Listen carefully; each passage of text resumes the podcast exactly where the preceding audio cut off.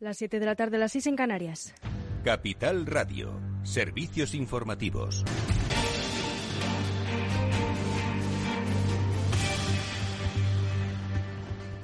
Buenas tardes. El vicepresidente del Banco Central Europeo, Luis de Guindos, ve posible una subida de los tipos de interés en la zona euro en julio. En una entrevista en la agencia Bloomberg, matiza que el alza de los tipos de interés no tiene que acometerse automáticamente una vez que concluyan las compras de deuda y que para la primera subida de los tipos de interés antes tienen que ver las proyecciones, los diferentes escenarios y después decidir.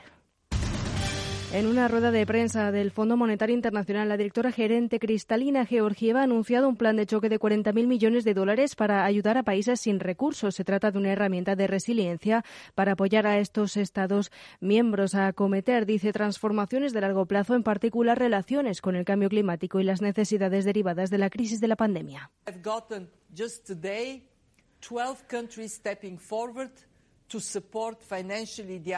Solo hoy 12 países han dado un paso adelante para apoyar financieramente el acuerdo de fideicomiso de resiliencia y sostenibilidad y ahora tenemos aproximadamente 40.000 millones de dólares que podemos movilizar de forma creíble hacia la implementación del fideicomiso. China, Japón, Corea del Sur, Italia, Francia, Alemania, Arabia del Sur, Países Bajos, Canadá, Reino Unido, Suiza y, por supuesto, España. La vicepresidenta primera y ministra de Economía, Nadia Calviño, que hoy asistía por primera vez en calidad de presidenta de la reunión Comité Monetario y Financiero Internacional del Fondo Monetario Internacional, ha insistido en la cooperación para combatir la guerra y el calentamiento global porque sostiene el momento del multilateralismo es ahora y apunta al papel de liderazgo de India. And it is particularly important indeed that India can be uh, leading the G20 next year at this very important Es muy importante que India lidere, India lidere el año que viene el G20 y es muy importante trasladar las prioridades tanto del cambio climático como ayudar a los países que lo necesitan. Y el PSOE rectifica el Eurocámara y apoya el informe de la Comisión de Peticiones del Parlamento Europeo que pide juzgar a ETA por crímenes de lesa humanidad, pese a que en el proceso de enmiendas los socialistas maniobran para sacar este elemento del texto final. El informe ha salido adelante con el apoyo del Partido Popular, el PSOE, Ciudadanos y Vox y recoge las propuestas de los eurodiputados que se desplazaron a España el pasado mes de noviembre para reunirse con colectivos de víctimas y miembros de la Judicatura y fuerzas de seguridad. Eh, de vuelta a España, la ministra de Justicia, Pilar Llop, ha asegurado que se darán todos los esfuerzos necesarios para que se investiguen los crímenes de ETA en caso de que haya nuevos vestigios que pudieran permitir que se abran casos o se continúe con investigaciones ya existentes las instituciones, toda la sociedad y también las fuerzas políticas comprometidas lograron acabar y derrotar el terrorismo de ETA. Evidentemente, tanto el Poder Judicial como también las fuerzas y cuerpos de seguridad del Estado con tesón harán todos los esfuerzos que sean necesarios para que si hay nuevos indicios que puedan permitir que se abran casos o se puedan continuar las investigaciones de casos de terrorismo, lo van a hacer y van a emplear todos sus esfuerzos en ello. Y los candidatos a la presidencia de Francia protagonizaron anoche un tenso debate centrado en la guerra, la economía y el futuro del país. En su único debate de campaña, los candidatos Emmanuel Macron y Marine Le Pen han chocado sobre sus propuestas para defender el poder adquisitivo de los franceses, así como en su visión sobre la Unión Europea y la edad de jubilación. Le Pen ha defendido su propuesta de bajar el IVA de forma permanente a todas las fuentes de energía del 20 al 5,5% para mantener el poder adquisitivo, señala. Señor Macron, le he oído a usted y a su gobierno no alegrarse de haber aumentado el poder adquisitivo de los franceses. Solo he oído a los franceses hablar de sus problemas de poder adquisitivo. Solo he escuchado a los franceses decir que ya no pueden, que no pueden llegar a fin de mes. Siete de cada diez franceses consideran que ha perdido poder adquisitivo en cinco años. Y Macron apuesta por las medidas ya tomadas por su gobierno para bloquear los precios del gas y la electricidad. Le critica que quiera salir de la Unión Europea y no preocupe y no se preocupe por el empleo. Estaba mirando su programa, sus 22 políticas. La palabra desempleo no se menciona ni una sola vez. Es llamativo, no es un problema, es un reconocimiento al trabajo bien hecho en los últimos cinco años. Se lo agradezco. La jubilación ha sido otro de los temas en los que ambos han discrepado. Le Pen defiende que los franceses se jubilen entre los 60 y los 62 años para disfrutar, dice, de una jubilación completa y deben tener entre 40 y 42 años cotizados, mientras que Macron apuesta por establecer en los 65 años la edad de jubilación. Todo por ahora. Continúen informados en capitalradio.es. Les dejamos en Afterwork con Edu Castillo. Capital Radio. Siente la economía. En Automatic nos encantan que las acciones sean seguras, sin riesgos. Mira hacia adelante. Invierte en el cuidado de tu cambio automático y rentabiliza con la experiencia del especialista en cambios automáticos. Apuesta por Automatic y obtén buenos resultados. No te la juegues. Automatic.es. Automatic. Reparación y mantenimiento del cambio automático. Invierte en acciones o ETFs sin comisiones. Tesla, Netflix, Amazon, Banco Santander, Telefónica, miles de acciones de los 16 mayores mercados bursátiles del mundo. Cero euros de comisión, hasta 100.000 euros de volumen mensual. Abre tu cuenta 100% online en solo 15 minutos. xtb.es. Riesgo 6 de 6. Este número es indicativo del riesgo del producto, siendo uno indicativo del menor riesgo y 6 del mayor riesgo. Para los que quieren ser libres. Para los que lo quieren todo y lo quieren ya. Para los que son unos campeones. O para los que creen que esto es cuestión de magia. Para todos, B2Me presenta Quick Will Radio. El musical producido por la banda Queen que está arrasando en Madrid en el Gran Teatro CaixaBank Príncipe Pío. Entradas en laestacion.com.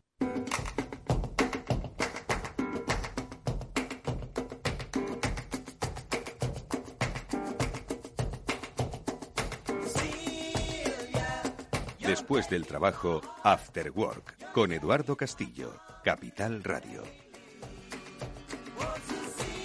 ¿Qué tal amigos? Buenas tardes, bienvenidos a este After Work que ya comienza rápidamente. Quiere dar paso a sus primeros invitados. Ellos son los fundadores de Stormore. Con ellos vamos a conocer un poco no solo el mundo del emprendimiento, de la innovación, del entusiasmo, sino también cómo funciona el mundo de los trasteros, de los trasteros inteligentes y del coworking, pero enfocado solo al e-commerce. Están buscando nichos de mercado y lo han encontrado. Bueno, pues con los fundadores de esta compañía vamos a hablar enseguida para que nos inspiren y sobre todo nos ilustren sobre qué es lo que podemos hacer en esta sociedad digital. Sociedad digital de la que luego seguiremos hablando por supuesto, con Julián de Cabo y con Víctor Magariño, a los que siempre nos gusta convocar en este programa para reflexionar sobre cómo la vida nos está cambiando a través precisamente de ideas como las que nos van a compartir nuestros primeros invitados. Está Néstor Betancourt gestionando técnicamente el programa. No dedico nada más que este saludo para arrancar ya mismo el After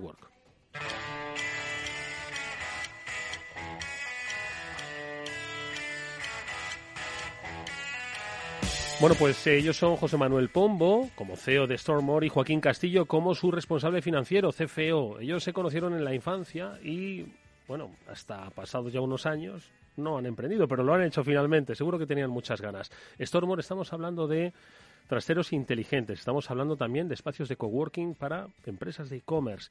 Vamos a conocer un poco más sobre este mercado, las oportunidades que tiene. Ojo, porque no es la primera vez que hablamos aquí de coworking. ¿Cómo se puede ser competitivo y encontrar una oportunidad? Pues se lo preguntamos a ellos. José Manuel Pombo, ¿qué tal? Buenas tardes, bienvenido. Buenas tardes, Eduardo. Muchas gracias por tenernos aquí. Eh, Joaquín Castillo, ¿qué tal? ¿No somos parientes? Ojalá se me pagase algo del emprendimiento. no, no, desde luego. Eh, gracias por tenernos aquí. Oye, eh, yo he hablado al principio de trasteros inteligentes. ahora me contáis un poco cómo se os ocurre, porque venís de ámbitos diferentes, pero que en realidad ámbitos que tienen mucha lógica. Joaquín habla viene del mundo financiero, vienes tú, José Manuel, del mundo inmobiliario. Al final se juntan dos, dos, eh, dos eh, estrategias necesarias si estamos hablando del mundo de los trasteros, ¿no? De los trasteros inteligentes. Contadme un poco, porque yo, como ciudadano, voy por la calle andando y a veces de repente veo sitios donde dicen, oye, alquila aquí tu trastero, ¿no? Entonces, digo, un día tengo que informarme sobre cómo funciona este negocio. ¿Cómo funciona este negocio? Eh, si Me el experto aquí.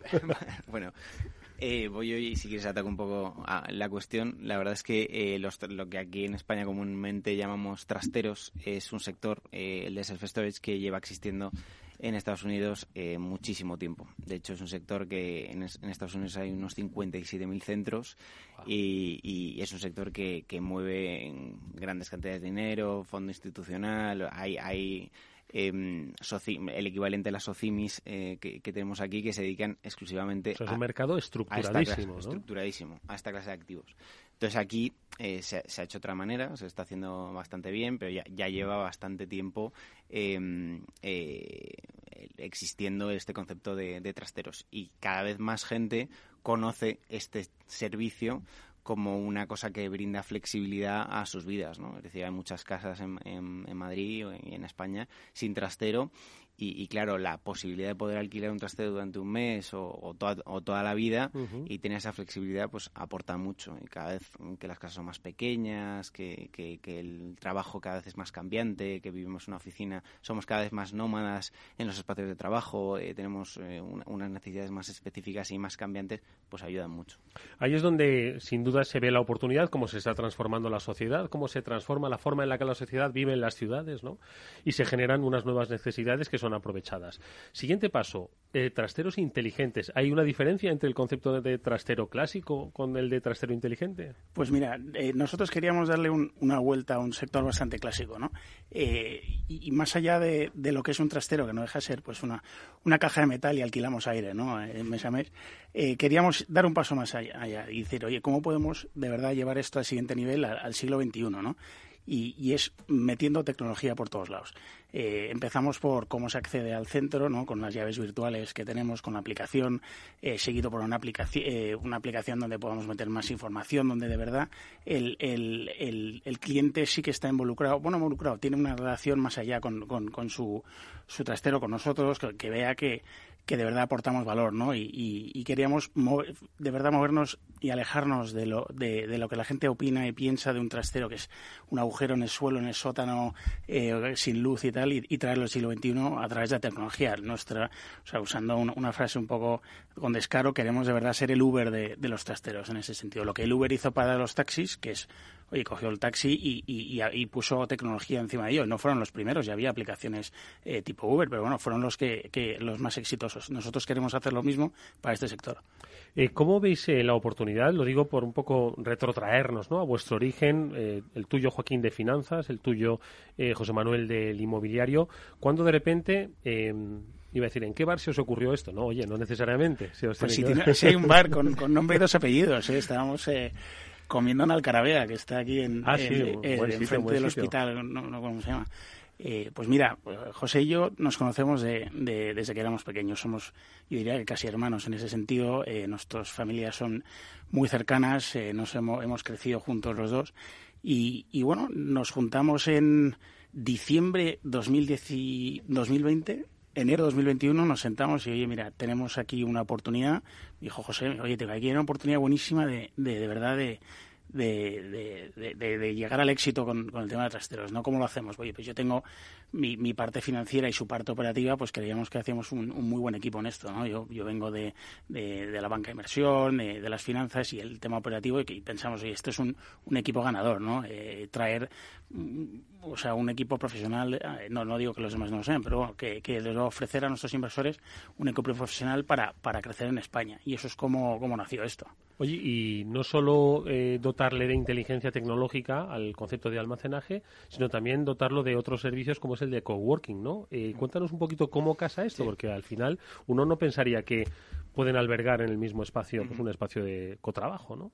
Sí, eh, yo un poco siguiendo lo que, lo que había dicho Joaquín, yo ya me he dedicado al, negocio de los trasteros y de self en el pasado y una de las cosas que vimos que faltaba era volumen, eh, por ahí que nos juntáramos y otra de las cosas que, que, identificamos rápidamente era la oportunidad de aunar el stock y el almacén con un, con un sitio de trabajo. ¿no? También me he dedicado siempre al mundo de las oficinas, al mundo de la logística y siempre eh, veía que gente, amigos que se dedicaban al e-commerce, que habían montado una tienda de zapatos, una tienda de cascos o, o demás, tenían muchas dificultades a la hora de conciliar dónde tenían el stock y dónde tenían el trabajo. Entonces, normalmente se tenían que buscar uno de esos trasteros que, de los que hablaba Joaquín, que era en un agujero en el sótano lleno de humedad y, y perdió la mano de Dios, y, luego trabajar en casa o buscar un garaje o demás. Entonces, rápidamente identificamos, oye, ¿y si, y si encontramos un sitio donde puedes trabajar de manera súper agradable, como en un cowork de los mejores que te puedes encontrar en Madrid, pero que bajas unas escaleras y tienes tu stock y puedes recibir un euro palet con tus cosas y puedes recibir la mercadería y solamente tienes que bajar unas escaleras y estar inmediatamente en tu stock. Puedes recibir a, los envíos, puedes hacer handling, puedes hacer todo, todo en el mismo sitio a un precio muy asequible. Pues creímos, inmediatamente vimos que era una idea ganadora. ¿Qué pasa? Que necesitabas el volumen y el stock de, eso, de, de una gran institución financiera para poder hacer centros que tuvieran sentido. Y lo que ha pasado mucho en este sector en España es que ha habido muchos jugadores, todos muy buenos, pero eh, institucionales o con un backing institucional han sido los menos. Es un, es un sector muy, muy atomizado. Entonces hay poca gente que se pueda dedicar a, hacer este tipo de ideas, porque al final es un sector, como todo sector inmobiliario, que requiere una inversión potente para, para llevarlo a cabo. Mm. Queríamos, bueno, no, no, voy a un poco aquí. Queríamos dar un, un servicio a estas e-commerce y, pymes que quizá no se puedan permitir un gran almacén con todos estos servicios y al final lo que cogemos es estos servicios centrales, los dividimos entre todos los que, toda la gente que está en el cowork, ¿no? Al final pueden, es como si tuvieras un almacén de 200 o 500 metros cuadrados con esos servicios que vienen con ello, pero en realidad tienes tus 15 metros cuadrados, tus 10 metros cuadrados, que te sirve para ese momento de, de, de, la vida de tu empresa. Luego cuando creces y requieres 200 metros cuadrados para tu estocaje, eh, no tenemos eso para ti en ese O sea, nosotros somos para las, las, las pymes cuando empiezan. Sí, sí, lo tenemos muy claro. Es decir, de la misma forma que en, en, los centros pues, de incubación de empresas, ¿no? Pues cuando se hacen más grandes, pues ya necesitan ir a otro sitio, ¿no?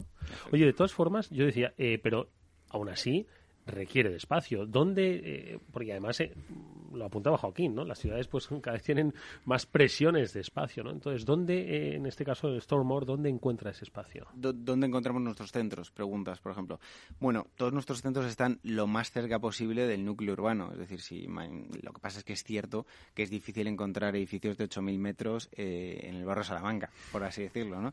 Pero, pero la verdad es que, por ejemplo, nuestro primer centro está en Alcobendas, concretamente en la calle Francisco Gervás 6, y, y, está enfrente de un decathlon, al lado de, del Encinar, de las Tablas, de San Chinarro, o sea que realmente estás a 10 minutos de muchas, muchas, muchas poblaciones eh, a las que puede servir tanto con la oficina como con los trasteros inteligentes. Y como eso, pues tenemos en, muchos otros sitios. Eh, también vamos a abrir próximamente en San Sebastián de los Reyes, abriremos en la zona sur. Eh, ya tenemos bastantes activos en el portfolio y con un plan de expansión bastante ambicioso para poder servir a, todo Madrid relativamente rápido. eso, está, eso está a 10 minutos en Madrid. Hablar de que está lejos de Madrid, estamos hablando de, de Valladolid, ¿sabes? Más o menos. Efectivamente, pero hasta en, hasta en cerca de Madrid pretendemos estar lo más cerca de Madrid. Esto es un negocio muy, muy local. Entonces, cuanto más lejos te vayas, pues más, más eh, incomodidad le estás, eh, le estás generando a tu, a tu cliente. Lo que queremos es todo lo contrario, aportar flexibilidad y comodidad, que tú puedas crecer, que empieces como una empresa en la que eres un hombre orquesta o mujer orquesta y de repente tengas que contratar a una persona y no tengas que cambiar de oficina, que puedas sumar un puesto de trabajo, cambiar un almacén de dos metros cuadrados a uno de cuatro, a uno de seis y así, rapidísimo. Volvamos al tema de la tecnología, porque eso de eh, queréis ser el Uber, ¿no? Del mundo de los trasteros, del self-storage, ¿no? Eh, ¿Cómo aplica entonces? ¿Cuál es un poquito esa ventaja? Si yo soy. Porque esto, ojo, va para particulares, pero también para pymes, como habéis dicho, o para emprendedores, ¿no? Entonces, imaginaos que yo soy un particular, ¿no? Entonces, ¿cómo, cómo me relaciono yo?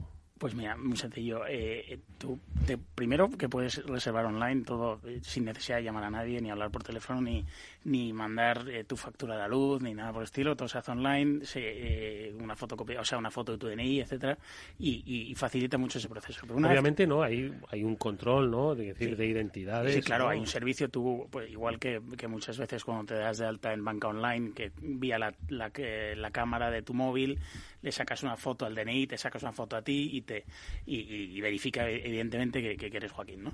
Eh, pero aparte de eso, con la aplicación, la aplicación principalmente es, de acceso con una llave virtual.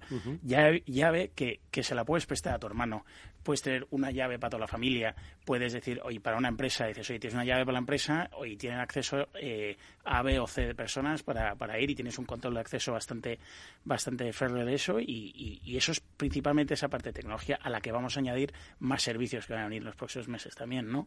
Eh, en, cuanto a una aplicación donde puedas tener un inventariado de tus cosas, donde puedas, eh, o sea, y el tema de inventariado para cuando haces una mudanza, yo que, que tengo un, un, un, trastero que, que espero próximamente traer a, nuestros trasteros que no tengo ni idea lo que hay. Lo tengo desde hace ocho años cuando desafortunadamente fallece mi padre y tenemos todas sus cosas. ¿Qué hacemos con ellas? Pues están en un trastero, ¿no?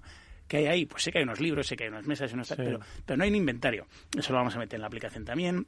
Eh, obviamente todo el tema de, de, tus facturas y tal, pero sobre todo lo que queremos es que se, se vea como un servicio de suscripción, como Netflix, ¿no? Al final, eh, yo ahora necesito, en este momento de mi vida, me, me, invento, tengo 25, 26 años, necesito dos metros cuadrados. Pues ¿para qué? Pues para eh, mi bici, mis esquís, mis no sé qué, o, lo que sea. Luego va cambiando mi vida, me caso, eh, me mudo, eh, tengo un hijo, tengo dos hijos, heredo, desafortunadamente o no, me divorcio, tal, tal. Todo esto genera momentos en los que tienes que, adaptar tus necesidades de storage, ¿no?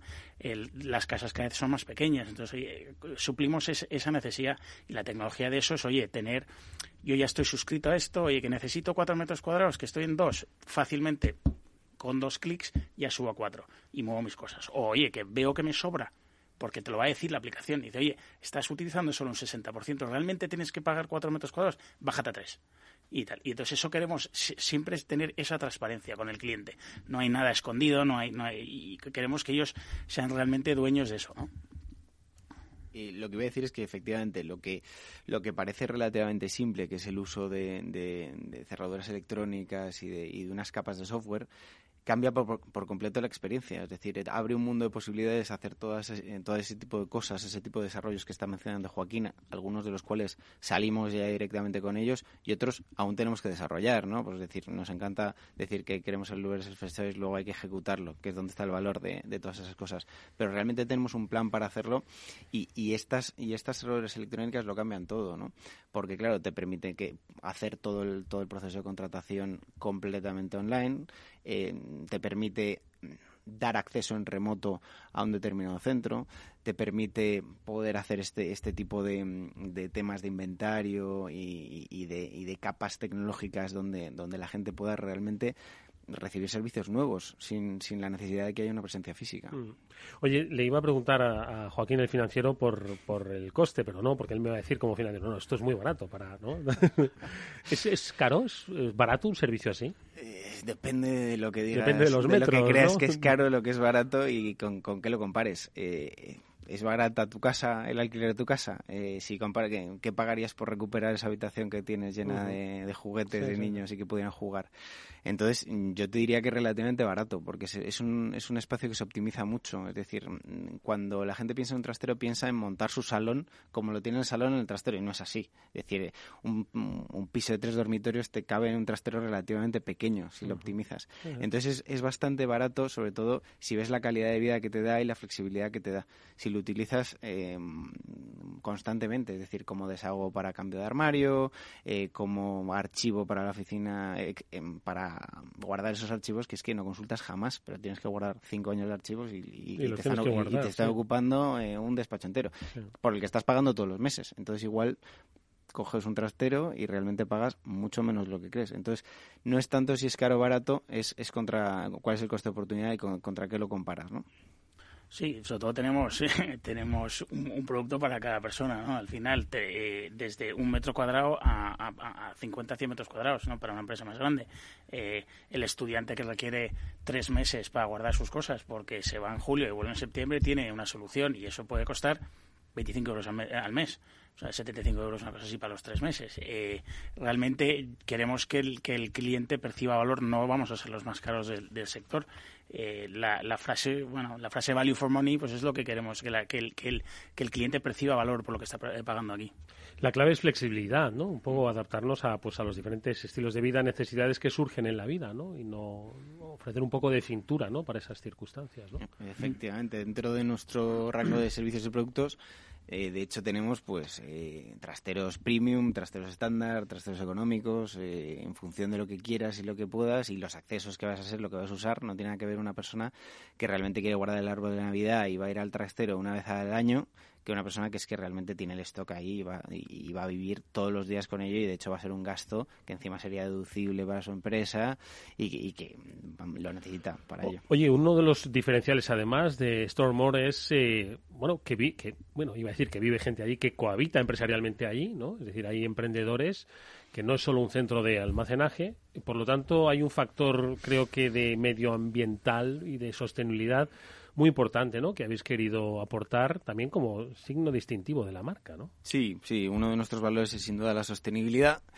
Y, bueno, es, es, un valor que además en el mundo inmobiliario cada vez está es más presente con los sellos Leeds, Briam y demás. y nosotros, para nosotros es absolutamente esencial, ¿no? Es decir, nosotros intentamos que la parte operativa eh, tenga el menor impacto en cuanto a huella de carbono, ponemos placas solares, puntos de carga, intentamos fomentar también que, los empleados puedan ir ahí pues con el patinete, con, la bici, que se puedan mover de, forma sostenible, pero lo que buscamos es eso, optimizar al máximo. Eh, queremos también lanzar campañas de marketing eh, en ese sentido y sobre todo paliar la parte constructiva, que es la parte que realmente tiene más impacto de nuestro sector, porque nuestro sector es un sector que no tiene mucho impacto negativo, porque realmente no, no está climatizado la mayor parte del centro, con lo cual no tienes ahí un, un, impacto muy malo, pero sí que la parte constructiva, como en toda parte constructiva, pues eh, hay que intentar eh, paliarla y con eso pues intentamos sacar certificaciones. Queremos ser la primera empresa española que obtenga el certificado BRIAM Excellent. O sea, espero poder volver en el futuro y decirte que lo tenemos. Aún no lo tenemos, pero... De futuro quiero hablar yo. ¿Qué es lo que tenéis en mente? ¿Estáis en Madrid? ¿Queréis ir más allá de Madrid? ¿Cómo es un poco el futuro que habéis dibujado? Yo ¿Vais a tener que ir al Carabea de nuevo a dibujar ese futuro? Ya está dibujado. Eh, hemos quedado mañana, ¿no? Eh, nuestro futuro ahora de momento se, está centrado en Madrid. Eh, creemos que este, vamos a estar aquí los próximos años, pero sí queremos llevar este producto a las más países, más ciudades en, en, en España. lógicamente, núcleos urbanos similares a, Madrid, con demografías similares, ya sea Barcelona, ya sea Valencia, ya sea Bilbao, ya sea. Pues todo, todos esos centros urbanos tienen tienen cabida, ¿no? Y hay bastante bastante mercado. Eh, la penetración de esto en, eh, de este sector en España es bajo aún. Eh, la tarta cada vez se está haciendo más grande y, y, hay, hay bastantes oportunidades de expansión.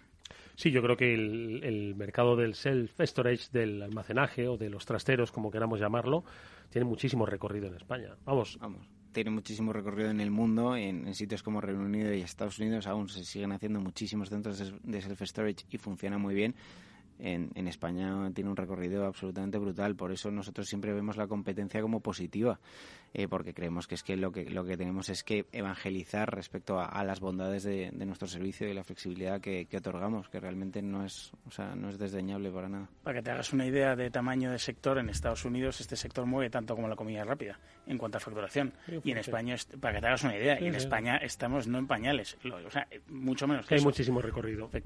sí, sí, yo creo cada, cada una de las personas que nos estaba escuchando hoy, estoy seguro que ha pensado, digo, si yo hubiese conocido esto antes, la, cantidad de muebles que habría recuperado, guardado y no dado una mala salida o cualquier otra cosa, ¿no?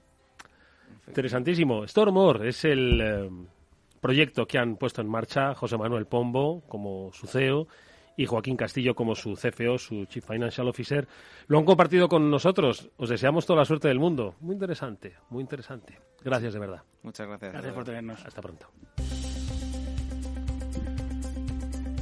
Si te sientes atraído por invertir pero no sabes por dónde empezar, XTB, el broker líder en el mercado europeo con más de 450.000 clientes, pone a tu disposición la mejor oferta del mercado.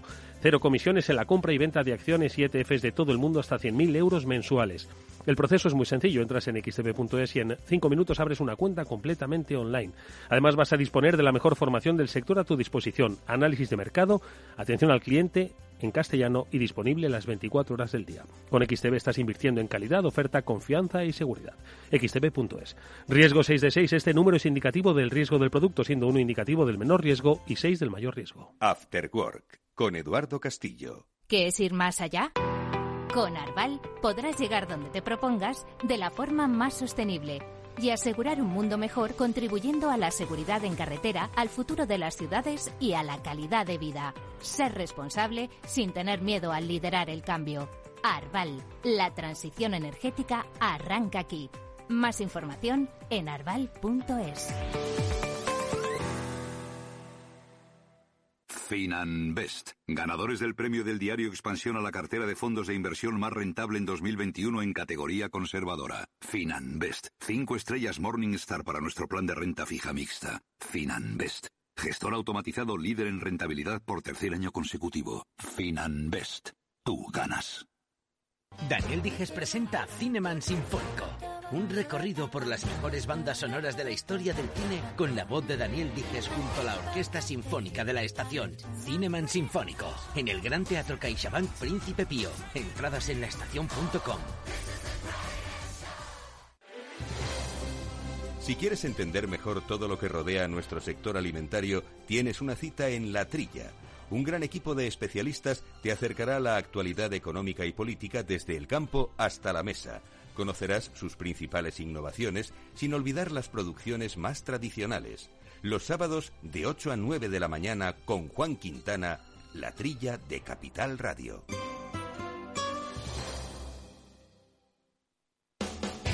Movilidad sobre ruedas nos lleva a Motortech.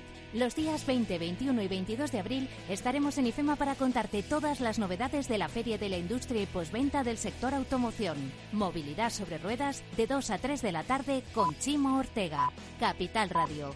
Apostamos por la movilidad.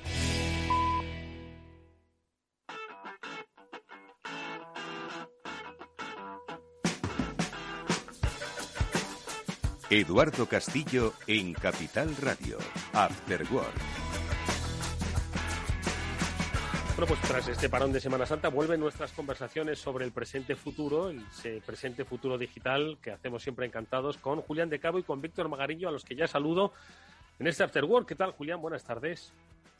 Buenas tardes, Eduardo. La verdad es que con ganas de volver al ruedo con vosotros después de esa Semana Santa, que por cierto ahora nos cuentas, porque bueno, la audiencia sabe que te une con Córdoba, pues em, no solo tu procedencia, sino muchas cosas más, y seguro que se han recuperado esas procesiones en Córdoba que, llevaban ya pues tres años sin salir, ¿no? Y que habría bastante ganas, si es que el tiempo lo ha permitido, pero bueno, ahora nos cuentas si quieres. las procesiones que serán de otro tipo, seguro las, las ha visto Víctor Magariño. En Estados Unidos, ¿qué ha estado Víctor? ¿Qué tal? ¿Cómo estás? Buenas tardes. Hola Eduardo, Julián y, audiencia. Pues nada, aquí con las pilas cargadas en esta semana post eh, Semana Santa. Y sí, estuvimos por ahí por California y bueno, viendo algunas cositas interesantes que hacía ya cuatro o cinco años que no íbamos y ahora si queréis os las comento. Bueno, en, California se hacen procesiones a ver nuevos ídolos, que son las procesiones que se hacen a Silicon Valley y no a ver los nuevos ídolos del capital, ¿no? Bueno, nos, nos cuentas. Pero bueno, vamos a darle venga un toque, aunque ya está pasada. ¿Qué tal ha ido esa Semana Santa en Córdoba, Julián? Pues en realidad no estuve en Córdoba, Eduardo. Estuve en una parte de la Semana Santa, estuve en Luque, en un pueblo de la Subbética, rodeado de olivos llenos de polen. y la verdad es que muy agradable y muy bonito, muy, muy plan, muy, muy familiar.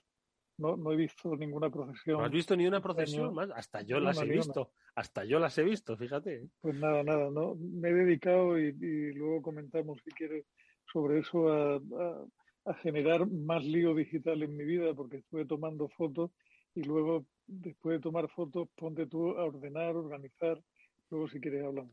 Hombre, que si vamos a hablar algún día, vamos a hablar de qué vamos a hacer con los eh, centenares de miles de millones de fotos que cada uno atesoramos en nuestro día a día. El otro día ya mi móvil me dijo que, que, que dónde iba, que ya no cabía más, exactamente, que ya no cabía más. Ahora hablamos de eso, pero venga, esos, esos puntos, esos ballets que nos quiere compartir Víctor de sus experiencias siempre estadounidenses. Ha ido a California, ¿no? Sí, sí. Eh, bueno, ya, ya habéis visto que últimamente está un poco viajero.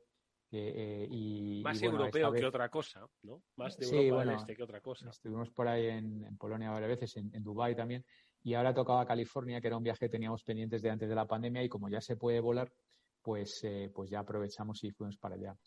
Y a ver, hay cosas que llaman la, atención, ¿no? Y, por, por, empezar, si quieres, hay una mm, muy claramente que ha cambiado en los últimos años.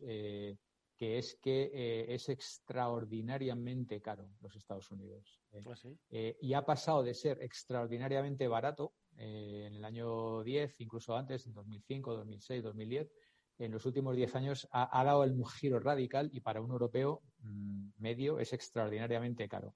recordad que el dólar llegó a estar a 1,50, una cosa así, ahora estamos a 1,7, 1,8. y eso cambia, pero es que luego, o sea, es que, o sea, lo pongo por ejemplo, ¿no? Te soplan casi 70 dólares por aparcar una noche en San Francisco. Por noche. 70 O sea, es, lo que vale un hotel en, muchas ciudades europeas, ¿sabes? Eh, y en Los Ángeles, pues parecido, ¿no? Pues, está un poco menos concentrado que San Francisco, que es un poco más tipo europeo, más cogollito. Pero, o sea, es que 70 dólares. Y luego, eh, las comidas en cuanto salgas de, fast food, y claro, uno no va a California a, comer de fast food, ¿no? Intenta un poco diversificar.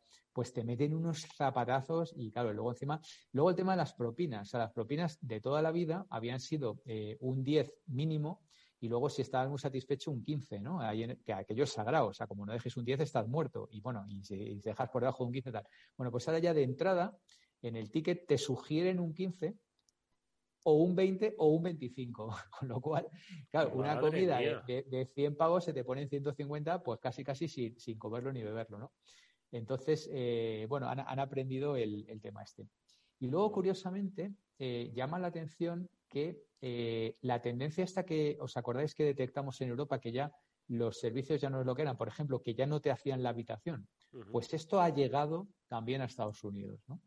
Entonces tú vas al hotel y con bajo la excusa del tema sanitario, ¿no? De, bueno, es que mantenemos el mínimo contacto y tal, pues ya directamente no te hacen la habitación y dices, vamos a ver, vengo aquí al centro de San Francisco, pago un pastizal por, un hotel medio bueno y no me hacen la habitación, pero ¿esto qué es? o sea, y, incluso lo tienes que pedir y, y aun pidiéndolo, me acuerdo en Los Ángeles que una noche no, no, no lo hicieron. Dice, es que hoy no tenemos servicio. Y al día siguiente la volvimos a pedir, dice, es que no tenemos servicio. Digo, oiga, es que me dijeron eso ayer. Ah, bueno, bueno, espera un momentito. Pues entonces esta noche sí. O sea, tienes que insistir para que te hagan la habitación. Eh, o sea, muy caro y, el servicio, digamos, también más caro y, cada vez para abajo, ¿vale? Eso desde, el punto de vista así de, tal. Luego, bueno, lo, de toda la vida en Los Ángeles, el tema de los atascos y tal, California, bueno, es tremendo, o sea, tremendo. O esas masas de hormigón de 9, 10, 11 carriles a cada lado, ¿no? Que es como una especie de, amazonas de hormigón para un lado y para otro, y todo petado, todo petado de coches y tal, ¿no? Ahí sigue, sigue siendo una cosa realmente eh, espectacular, ¿no? Y luego, bueno, pues el estilo de vida californiano, pues lo típico, nada, buen tiempo, en fin, la gente más o menos agradable, simpático, muchísimo latino español, o sea, eh, afortunadamente esto cada vez se parece más a Florida y a Miami, eh, ya yo te diría que casi casi no hace falta hablar inglés, porque en cualquier pueblecito de California, eh, me acuerdo, paramos ahí en San Luis, bueno, por supuesto, claro, el legacy español es total, ¿no? Desde San Luis Obispo, Santa Bárbara, Santa Mónica, eh, Palo Alto, o sea, todo es español, ¿no? Todos los, primeros europeos, Eduardo, fueron antepasados tuyos y, míos, de, ahí de, Extremadura, ¿sabes? Tenemos al Junípero Serra, que han tirado estatuas de Junípero por ahí o por allá, ¿no? Y unas pocas más de en fin, de algún, algún que otro conocido nuestro, sí, pero bueno, esas son las revisiones. Te cobran caro, no te hacen la cama y tiran las estatuas, ¿no? Alfabetismo puro, pero bueno. Sí, pero el, legacy hispano es, eh, yo creo que cada vez más fuerte, ¿no? Yo creo que ya eh, hablamos, no sé si es ya la, primera etnia más allá de, la etnia, eh, digamos, indoeuropea, ¿no? O, blanca, digamos, es, es, la latina y ya, o sea, en casi cualquier restaurante eh, enseguida, incluso aunque no tengan pinta de, hispanos, te, hablan en español, lo cual era pues, pues muy, muy agradable, la verdad, porque llegabas allí y enseguida todo el mm. mundo te, hablaba. Aunque hay una parte de estos que de alguna manera renuncian a hablar el, español. No sé si alguna vez os ha pasado, pero me acuerdo en un restaurante que el tipo, el camarero estaba hablando con el otro camarero en la cocina en español perfecto y cuando fuimos nosotros le hablamos español y el tío nos hablaba en inglés. Y, y, no había manera. Le hablamos varias veces en español y el tío volvía al inglés y, lo cual eh, era bastante curioso. Bueno, eso desde el punto de vista del estilo y tal. Y luego hay una cosa que llama mucho la atención, ya conectando un poco con lo nuestro, y es que está petado de coches de estos autónomos. No sé si lo habéis visto o no, pero, pero petado. O sea, te vas tropezando con uno en cada semáforo casi, ¿no? Y, es bastante llamativo porque, claro, el primero que ves y tal, toda la familia, papá, ¿y eso qué es y tal? Y digo, pues mira, eso es un coche autónomo. Que sabes que estos, estos que tienen la cosa hasta arriba, que va, que claro, ya lo tienen muy disimulado. De la primera versión, que era un armatoste y tal, ahora llevan una cosa más discreta y llevan una especie de alerones a los lados con cámaras y tal, que aquello pues parece eh, que, que, va a volar en cualquier momento, pero, pero bueno, al final no vuela. Y entonces yo le dije, eso es un coche autónomo, pero claro, todos van con conductor. Entonces el cachondeo de la familia era, pero, pero si todos tienen conductor y tal, no nos engañes y tal. Y yo, no, no, hombre, es que han pasado una ley aquí que tienen que hacer no sé cuántos miles de millas antes de homologar la conducción nivel 4, ¿sabes? Que eso Chimo, tu compañero Chimo Eduardo sabe mucho de esto. Entonces, eh, tienen que hacer no sé cuántos miles de millas y tiene que haber un tío ahí siempre con, eh, atento a que, a que todo vaya bien con las manos al volante. Pero claro, todos son coches autónomos, pero todos llevan un conductor, ¿no? Con lo cual parece que no, pero en, realidad el, coche es, autónomo. Y llama bastante la atención. Así que eso es un poco los, los highlights, Eduardo. Bueno, ¿qué te parece, Julián? Que tú también, oye, tú tienes además un hermano, si no me equivoco, residiendo en Estados Unidos. No sé si te... Entiendo que una cosa es allí vivir todo el año que ir unos, unos pocos días eh, a, California en, Semana Santa y tal, y más en estos momentos, ¿no? En estos momentos económicos, pero la verdad es que me, es, muy sorprendente, ¿no? Lo de los precios, bueno, es algo que, que aquí pues estamos viendo de, de, una manera también muy particular, pero las tendencias ahí un poco en, en el uso de los, en los servicios, lo que decía de los hoteles, lo de los, los coches autónomos, tardará en llegar, pero llegará aquí a Europa. No sé cómo lo ves, Julián. Pues no lo sé, Eduardo. Yo la verdad es que no, no dejan de sorprenderme a veces esas cosas. o sea, me, resulta increíble que las cadenas de hoteles pretendan competir contra Airbnb a base de reducir servicios para reducir costes y para poder bajar precios. Al final, si te van a dar un servicio mucho peor que en un Airbnb y sigue siendo más caro, ¿quién diablo va a ir a un hotel de aquí a una temporada? ¿no? Que es el tema. Seguirán viviendo probablemente de los viajes de empresa que no se atreven a, meterse en Airbnb porque pueden tener un problema, pero, pero lo llevan crudo, crudo, crudo. ¿no? Es uno, uno de tantos ejemplos de ineficiencia. Como también resulta una cachondada eso de todos los coches parados en 11 carriles con conducción autónoma. Podían dejarlo en, en aparcamiento autónomo ahí para siempre y, y, darse un poquito más a la videoconferencia porque vaya, vaya tela marinera. ¿no? La verdad es que Estamos haciendo un mundo cada vez más absurdo, Eduardo. Yo, otra prueba absurda de la, de la globalización es en, la gasolinera El Luque, en el pueblito este donde estuve, que es un pueblo de escasamente 3.000 habitantes, una cosa así, el gasolinero era ucraniano y me estuvo dando toda una lección de política geoestratégica y tal. El pobre hombre que estaba la mar de perjudicado y al final el, el echar gasolina se convirtió en un cuarto de hora de charla con un hombre encantador que llevaba ya como 11 o 12 años viviendo por allí, con un acento la mar de peregrino, mezcla de, ruso de cómic con acento de la bética profunda, con lo cual te puedes imaginar cómo hablaba el colega, era para haberlo grabado y meterlo en una película de, de pajares y excesos o algo por el estilo. Un mundo muy raro, muy raro, muy raro, Eduardo. Y, y entre las mil cosas raras, esta, esta Semana Santa la he aprovechado para intentar poner un poco de orden en mi cacao digital, que ya no sabe uno cómo, cómo hacerlo, ¿no? Porque te vas unos días fuera, te pones a darle a la cámara un poquito y a nada que te despiste, has vuelto con 400 o 500 fotos. En mi caso he, reducido un poquito y me he quedado esta vez en unas 300 y tal. Pero claro, 300 fotos a un promedio en una cámara buena de 15 o 20 megas por foto, es un montón de espacio que se acumula y se acumula y se acumula y se acumula y cuando tú vas a mirar aquello, pues resulta que tiene toneladas de información perfectamente organizadas por unos nombres, la mar de peregrino, y unas fechas que son las que puso el cacharro al grabarla en una tarjeta SD. Con lo cual, ahora pon tú una cierta lógica en eso y conviértelo en un formato inteligible para un humano y que pueda medianamente manejar al cabo del tiempo. Con lo cual te consume y, no hay ningún software más allá del, del, software cada vez más especializado y cada vez más caro y cada vez más complejo que se utiliza para gestionar fotografía en un entorno profesional. Con lo cual miras eso y a continuación te llega tu mujer y te dice, oye, que no puedo actualizar el iPhone porque me pasa como Eduardo, que lo tengo petado, ¿qué hago? Y tú miras aquello y dices, Madre mía, aquí hay vídeos de a 600 megas, que os recuerdo que 600 megas era lo que tenía un CD-ROM que se utilizara en su momento para almacenar, por ejemplo, toda la base de datos de sentencias del Aranzabi. Tú dices, ¿cómo es posible que mi mujer tenga aquí vídeos que unitariamente son más que un CD-ROM? ¿Y ahora qué diablo haces con ese teléfono? Mm. En fin, eh, y, y, esto, y esto es a mí que llevo toda la vida metido aquí, que me manejo bien, que conozco las herramientas, que sé lo que hay que hacer, y aún así resulta en el tedio más profundo porque te pasan literalmente horas haciendo un poco una organización de aquello. ¿Cómo lo hace un humano normal, Eduardo? O sea, tú, tú que eres menos, menos friki, cuando el teléfono se te satura del todo, ¿qué haces?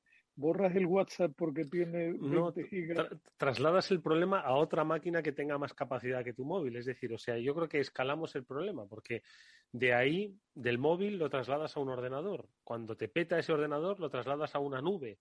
Y cuando esa nube te peta, te ofrecen un servicio para pagar un poco más para ampliar esa nube. Eh, Pero nunca te deshaces del problema. Entonces, sigue siendo, o sea, sigues acumulando gigas y gigas de información vital, que tú lo has dicho, con nomenclaturas pues eh, y fechas extrañas, que de vez en cuando No, te fecha- saltan. fechas que al final son absurdas, porque cuando la copias de un sitio a otro, la fecha que queda es la fecha de la copia, no de la toma original, con lo cual ya aquello no te pone el 2012, que fue cuando se hizo la foto, sino la fecha en que se almacenó en tu ordenador, que es 2022. Y tú, cuando miras aquello, dices 2022, ¿cómo es posible que estuviera yo tan viejo?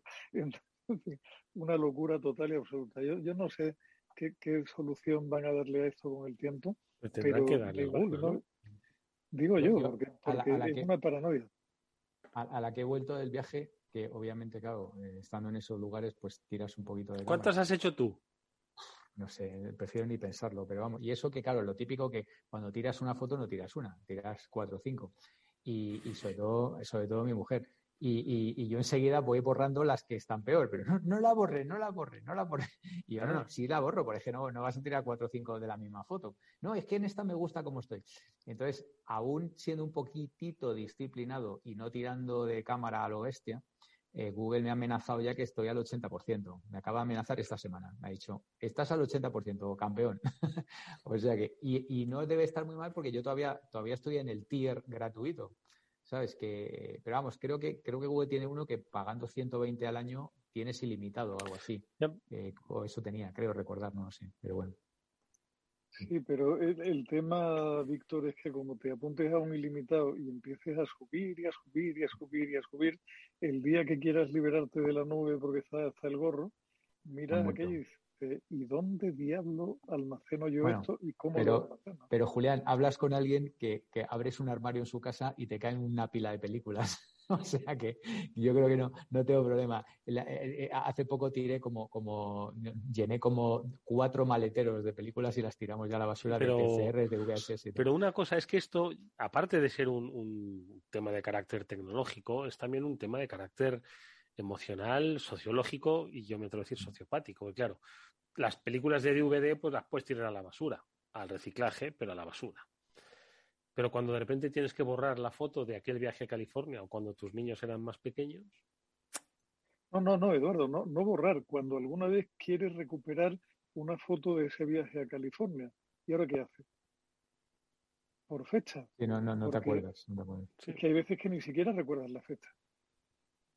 Es, es terrible. Y yo y tengo una todavía peor esperándome, que ahora miro y las veo, porque ahora hoy, hoy no estoy en el estudio, sino que estoy con vosotros desde casa, que, que son mis carriles de diapositivas de la época en que yo disparaba diapositivas.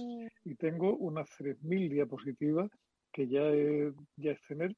Y cuando pedí presupuesto, alguien me, me pidió 3.000 euros por pasarme esa colección a algo digital.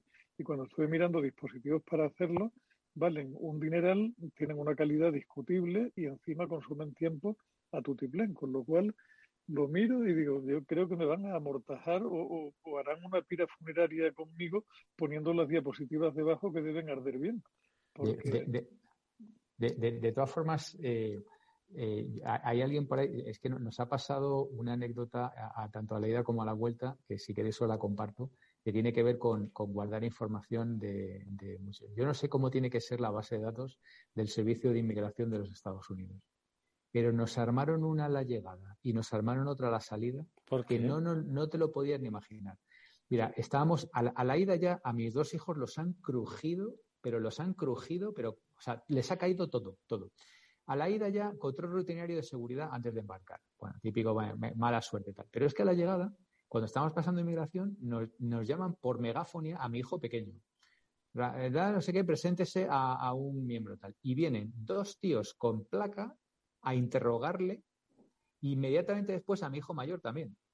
A interrogarles en un despacho de estos, lo que veis en las películas que te meten ahí y tal y cual y te empieza, pues eso igual. Y al ratito, claro, eh, yo le dije, "Oye, es que estamos con mis padres, ya tuvimos que ir allí los cuatro. Bueno, un interrogatorio a toda la familia, Porque hace cinco años habíamos ido con unos amigos y resulta que el nombre de él es idéntico aparentemente a un narcotraficante de los años 80, no sé qué. Y te lo juro, ¿eh? como, como suena. Y estuvimos como media hora ahí respondiendo todo tipo de preguntas con dos tíos con placa. De, y porque habíamos ido a Estados Unidos con una persona que se llamaba igual hace como cinco años o más. ¿sabes? Tú, verás, la lógica, Víctor, un narco Imagínate la base de años 80 y preguntarle a chavales que tienen ahora 20, con lo cual dice, oiga, usted aprenda a sumar, si es que lo, lo, los que tienen 20 nacieron en los pero, 2000. Pero y la base de datos, macho, que tienen que tener ahí, o sea, que les, que les haga un cruce por ahí de alguien que tal. Bueno, eso a la, no, no, a la ida. Tienen, tienen una, una precisión brutal. A un hermano mío le tuvo un problema, fíjate, más desagradable casi, porque ese hermano estuvo tres meses con, se fue, se fue con una visa de estudiante durante tres meses y al salir se había pasado uno o dos días de la fecha Sí. límite. Bueno, entonces la has cagado, sí, la has cagado No, al salir no le dijeron absolutamente nada, pero el siguiente vuelo que hizo, que no iba a Estados Unidos, sino que iba hacia tránsito en Miami, dirección a no me acuerdo dónde, lo pararon, que era su viaje de novio además, lo pararon, lo metieron en un cuartito y le dieron doctrina, pero bien dada. Imagínate tú el plan para, para dos chavales, o sea, mi, mi cuñada y mi hermano recién casados y, y detenidos allí porque no sé cuántos años antes se habían pasado un día en la fecha de estancia. Una Pues cosa esto, terrible. esto ni eso, o sea, simplemente porque, Madre porque mía. le- les debió de sal- les saltó ahí y tal, un tío, pero además, bueno, un interrogatorio, pero de estos doble, triple, tal, y tuvimos que enseñarle hasta fotos de nuestro amigo. O sea, tú imagínate, tirando ahí de, de fotos y tal, y, y luego eso a la ida. Y a la salida, otra vez control rutinario de pasaportes. Bueno, yo no he visto hacer un, eh, un registro eh, a nadie como el que le hicieron a mis dos hijos, ¿eh? te lo juro. Media hora. O sea, la tomaron con tus dos hijos, ¿eh? Sí, sí, sí, con la tomaron con mis dos hijos, total. Bueno, lo que les faltó fue el famoso strip search, ¿vale? O sea, eh, desnudarlos y tal. O sea, media hora, media hora toqueteándoles por todas partes, sobándoles por todas partes y tal y cual, delante de todo el mundo allí. Y di que, mira, te lo tienes que tomar con, con, con mucha filosofía y tal. Claro, ellos afortunadamente estaban súper tranquilos y tal, pues a ver cuándo acaba este señor. Pero, pero es muy desagradable y, y, y bueno, menos mal que íbamos con tiempo y tal, ¿sabes? Y, la tomaron con ellos dos probablemente por, por el tema este que os digo, ¿no? Porque saltó de una base de datos por ahí hace décadas que, que un tío había estado por ahí y tal y cual.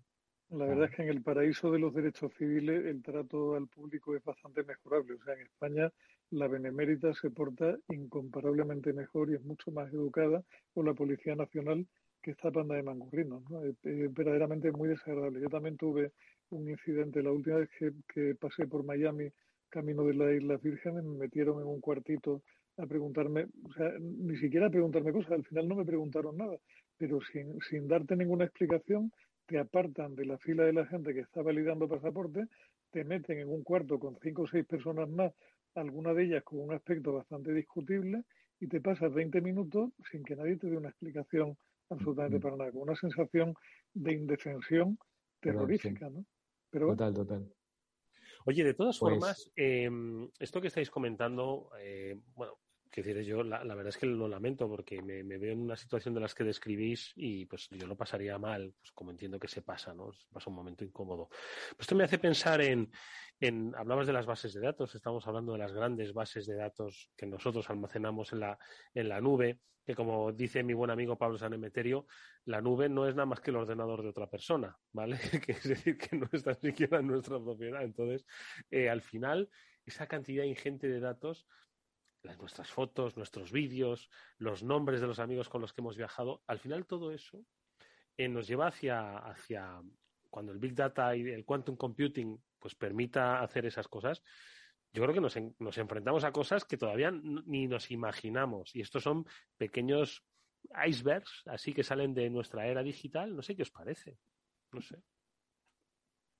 Pues me parece sí, bueno. que, que, no tenemos ni idea de lo que nos puede pasar, Eduardo. Yo, eh, una de las cosas que descubrí el otro día tocando unos ajustes en mi cuenta de Amazon es que llevaba años, digo literalmente años, subiendo cada fotografía que hago con mi móvil a Amazon Fotos no sin tener digas. mucha conciencia de ello. O sea, yo lo autoricé en su momento. Por supuesto que Amazon no, no, ha, no empezaba a subir las fotos sin que yo diera permiso por una parte me pareció estupendo porque tengo una copia de seguridad magnífica de todas mis fotos en la nube, pero por otra parte dice, ¿y, cómo es que Amazon me regala ¿Y, dónde tantos gigas gratis total? ¿Dónde está esa pestaña? Porque voy a mirar por si acaso, ¿sabes? tienes, tienes que tener instalado Amazon Fotos y haber hecho, haber pedido que eso fuera así. Uh. Yo en su momento lo hizo, que lo hice como manera de liberar espacio en el móvil y cosas así, pero de esto que lo, lo, puse a prueba, se me olvidó y cuando el otro día lo fui a mirar tengo varios años de fotografías subidas en la nube. Bueno, Alguien, alguien podría reconstruir mi vida y milagro, porque esas fotos, por supuesto, van con los datos del sitio donde has estado. todo, todo, la localización. Claro, cada una de nuestras fotografías hoy llevan los datos EXIF que, te, que te identifican por todos lados. De, hecho, bueno, a vosotros os pasará como a mí. Yo soy menos de Amazon, pero soy más de Google. Pero sabes que estos te mandan, te, te hacen un collage y te hacen un, un vídeo y te ponen te hacen unas animaciones de fotos, luego te mandan la cronología, te dicen, pues mira, has estado aquí, aquí, aquí, esto es este era nuevo, este es tal, has recorrido tantas veces el mundo y te falta no sé cuánto para ir a la luna. Y, ¿sabes? O sea, es, es una cosa como, como, vamos, que te tienen hiper mega fichado, siempre que tengas el, el geoposicionamiento fino, que, que, yo que soy usuario masivo de, Google Maps, pues lo llevo siempre, ¿no? Eh, bueno, depende si a alguien le importa o no, pero vamos, lo que dices tú, Eduardo, eh, nosotros ya somos de una generación que por lo menos la mitad de nuestra vida transcurrió fundamentalmente offline y sin Internet, con lo cual no hay mucho documento digital gráfico, por lo menos de la mitad de nuestra vida. Pero piensa en toda la gente que, tiene eh, de 30 años para abajo. Pues toda esa gente, el 100% de su vida está en digital. todo en digital, tanto, tanto documentos gráficos como de vídeo, como de texto, como de como interacciones online. Todo eso está registrado en algún sitio y prácticamente es imposible borrarlo. ¿Vale? Ese es el borrado, ese verdadero que, te dicen que te hacen, pero que al final nunca es verdadero, porque siempre queda una copia mm. en algún rastro, en algún lugar, en algún tal, ¿sabes? O sea que, ¿Cómo se llama la eh, película esta del show de Truman? Pues es que ya no es necesario tener a alguien que maneje el show de Truman, nosotros mismos, ¿no? Exponemos nuestra vida desde que nacemos prácticamente.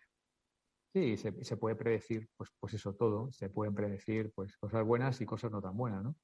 Ah, el típico, pues eso, enfermedades, de, qué te va a pasar, cuándo vas a morir, cuál es la propensión que tienes a tener cáncer de, de, esto, del otro, tal.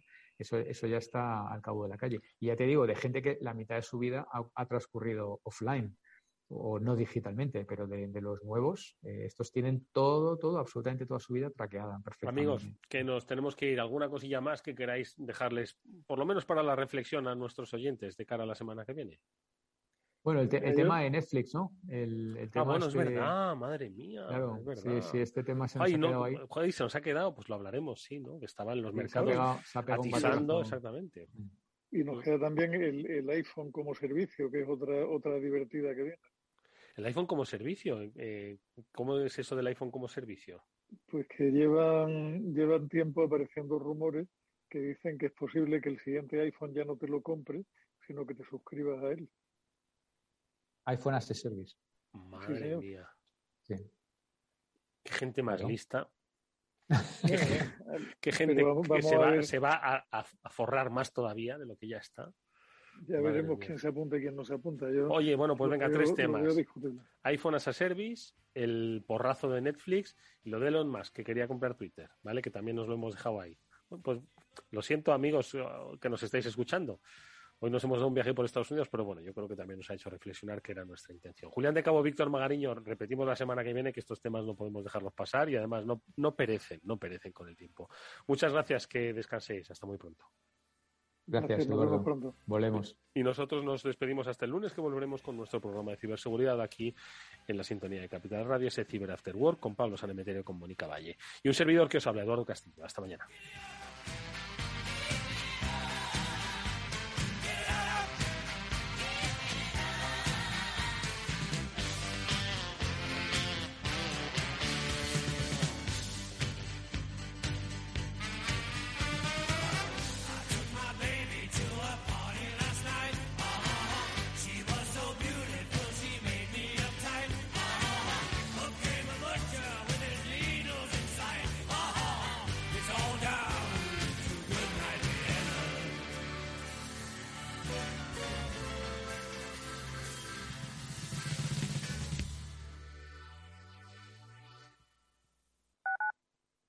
Capital Radio Madrid 103.2. Nueva frecuencia, nuevo sonido. El imitador, un cantante, 70 voces y una historia que recordar. Inimitable. ABC, Un talento desbordante. Cultura Más, Bestial. Atrápalo. El imitador, en Teatro Marquina. Entradas a la venta en grupomarquina.es. Esto te estás perdiendo si no escuchas a Luis Vicente Muñoz en Capital, La Bolsa y la Vida. José Luis Bonet, presidente de la Cámara de Comercio de España. En una crisis que se ha llegado a decir que es una guerra, lo que tienes que tener es animado a tu ejército y el ejército son las empresas. No te confundas. Capital, La Bolsa y la Vida con Luis Vicente Muñoz, el original. Capital Radio.